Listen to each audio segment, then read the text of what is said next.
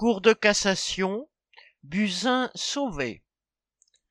La Cour de cassation vient d'annuler la mise en examen de l'ex-ministre de la Santé, Agnès Buzyn, par la Cour de justice de la République, seule instance pouvant juger des ministres en exercice. Elle était accusée de mise en danger de la vie d'autrui pour sa mauvaise gestion de la crise du Covid début 2020.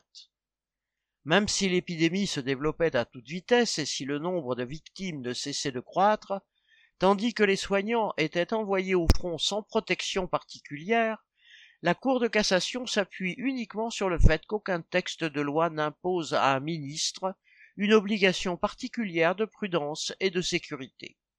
Agnès Buzyn rejoint Édouard Philippe, Premier ministre à l'époque, dans les rangs de témoins assistés, une mise en cause plus légère, et il est fort probable qu'Olivier Véran, qui a pris sa succession au ministère de la Santé, sera blanchi à son tour une fois auditionné par la CJR. Pour les ministres et les hauts responsables, la loi est vraiment bien faite. Il y a toujours un tribunal pour effacer les accusations qu'un autre aurait pu proférer. M.L.